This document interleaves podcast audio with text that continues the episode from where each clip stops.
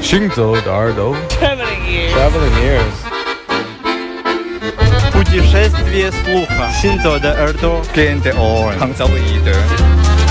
האוזניים ההלכות יחד עם המוזיקה Les oreilles qui marchent à travers le monde. 行走的耳朵，行走的耳朵，行走的耳朵，你可以听见全世界。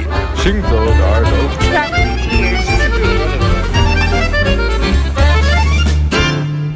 Life must go on, on all the way.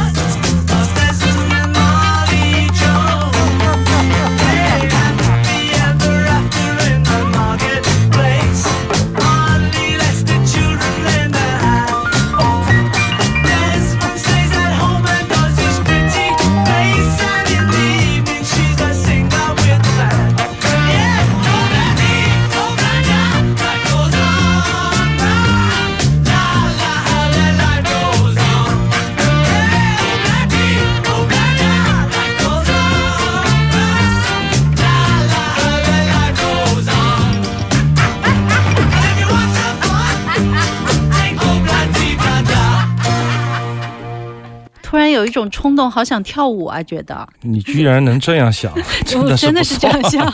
两首同名歌曲，第一首听到的是来自于尼日利亚的《欧布拉达欧布拉蒂》，第二首是来自 Beatles 一九六八年的白色专辑，我非常喜欢的一张专辑里面的一首经典曲。有什么关系啊欧布拉达。话说当年 Beatles 有两个成员是重要的创作者嘛，列侬和保罗啊。嗯，保罗有一天在酒吧喝酒，碰到了一个乐队的鼓手，是尼日利亚人，叫做 Jimmy Scott。那么就聊起了这个欧布拉达欧布拉蒂，就是生命延续的意思。就是因为那个年代大家天下一家嘛，嗯而且对各种世界上的第三世界国家的音乐都很感兴趣，包括印度啊、非洲啊。那么保罗就得到了灵感，回去就写了这首这个欧布拉蒂欧布拉达，用了他当年的 Yoruba 语，就是尼日利亚的土语这个名字来创作了一首欧布拉迪欧布拉达。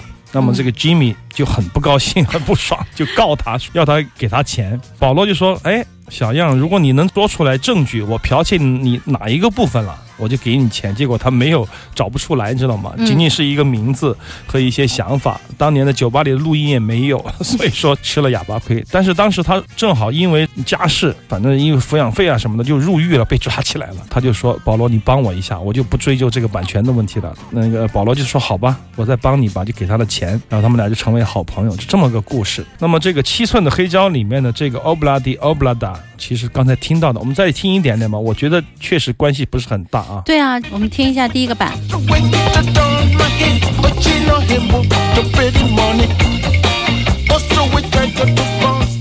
但不知道他们当天晚上在酒吧里说了一些什么，这就不得而知了。反正嗯这个时候，哎，我们在听前面一段的钢琴啊。好，这里好像这是 John Lennon 他们嗯在排练。保罗说我们排这首歌，他很喜欢这首歌。有一天，John 就说别排了，直接干吧，我们直接同步录。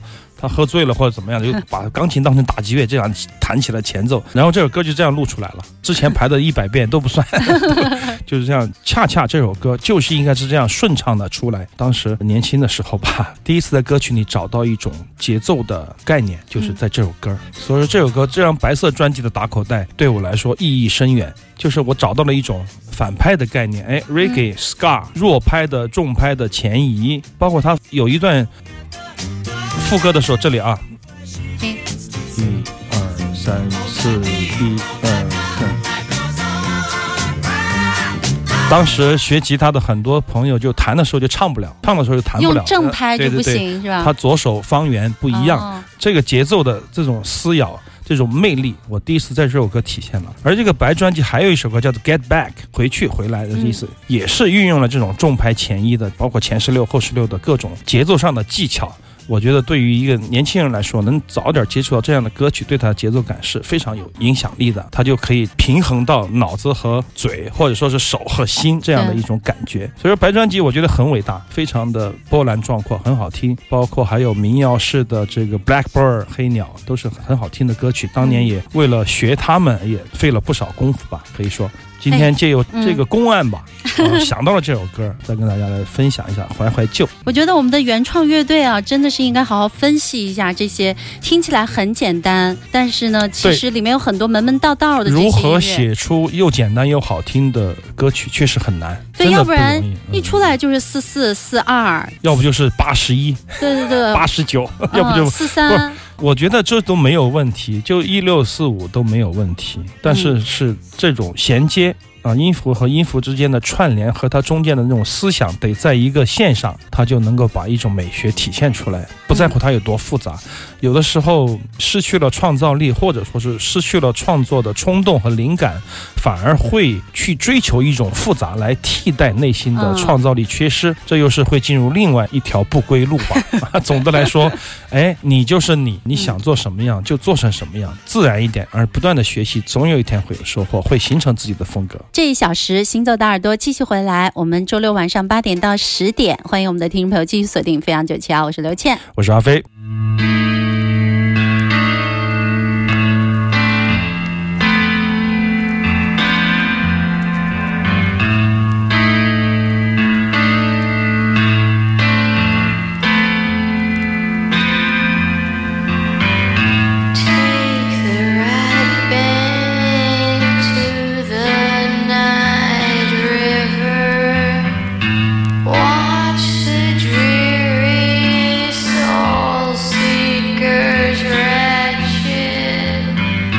would fly.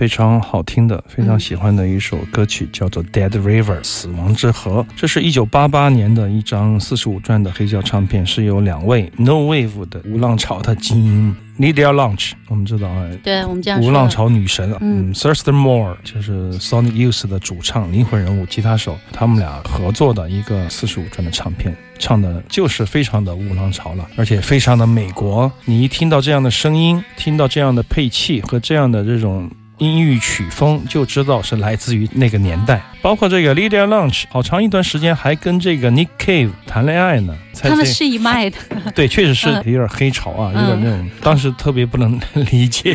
P.J. Harvey 我觉得 OK 了，嗯那他们最终从一个战壕里分别出去做了别的事情。这个年代，我觉得这是在大家都在摸索的时候，突然出现了一线曙光。看到了一种艺术和商业的可能，看到了很多的机会，或者说看到了很多的不一样的事情要发生。对嗯，一股暗流，对对对，这种潮流推动着所有的人，推动着跟麦当娜、跟迈克尔·杰克逊同时成长的那帮乐迷的，成为音乐家的那帮人、那帮艺术家们，开始对音乐进行探索和尝试。在这样的一段时间里，我觉得阴暗，包括对于生与死的探求。以及于对个人存在价值的哲学讨论都是必不可少的，而且是必然的。嗯这种拷问也会影响到所有人的创作。所以说，这段比较看似黑暗的时期、挣扎的时期，实际上蕴含了特别丰富的情感，还有很多的艺术的创作。包括我听这首歌曲，我就会觉得他们实际上都是音乐中的业余分子了。包括看他们的这个访谈，看他们的回忆录，嗯但是这种业余。基于他们都是来自于有很好的、良好的文化和音乐教育的中产阶级的后代，当然了，这是后话。就是说，他们没有把音乐当回事儿，在这样的精神驱使下，直接的表达变成了唯一的诉求。所以说，这个时候的音乐，我觉得整体呈现出一种非艺术不可的。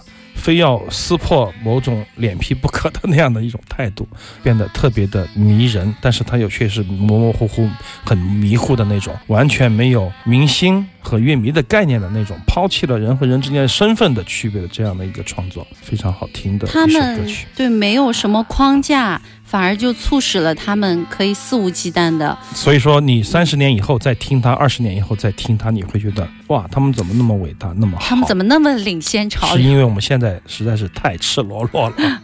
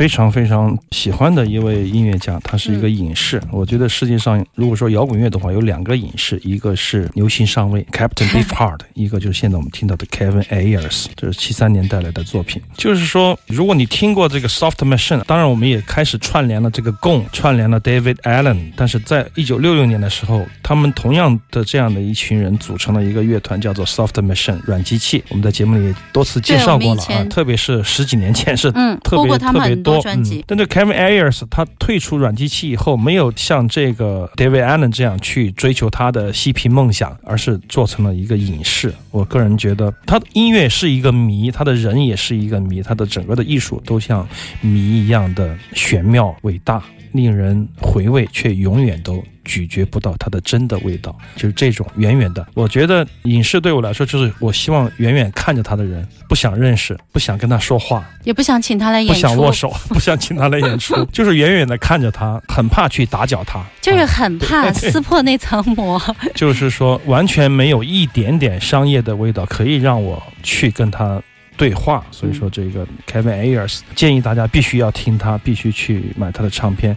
我记得还有一张唱片是他跟这个 John Cale 还是 Brian Eno，还跟这个 Nico 有过一个现场，也是特别搞的一个专辑，就临时把 Kevin Ayers 好像加进去的感觉，现在有点混了。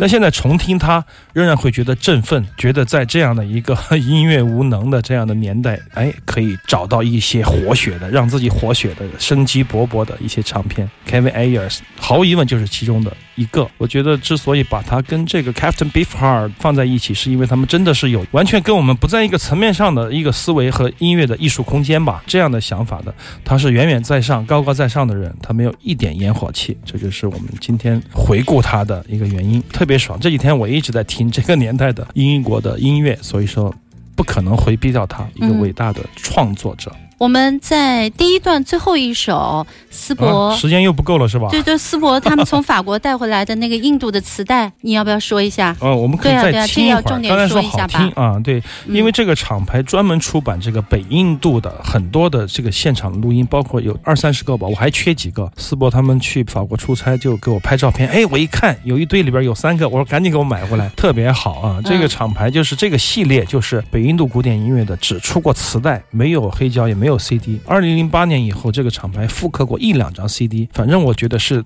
最好的印度的这个古典音乐的黄金年代的一些呈现。那么还有时间的话，我们来听一下吧。这个我们叫摩汉维纳琴，我觉得名字取得特别好，它的名字叫摩汉，有一些华语的就把它翻译成摩汉。魔汉魔性的汉子 维纳琴，他是把这个电吉他、把吉他、木吉他改造成一个维纳琴这样的弹法，平铺在双膝上来演奏的非常精彩的一个吉他演奏家。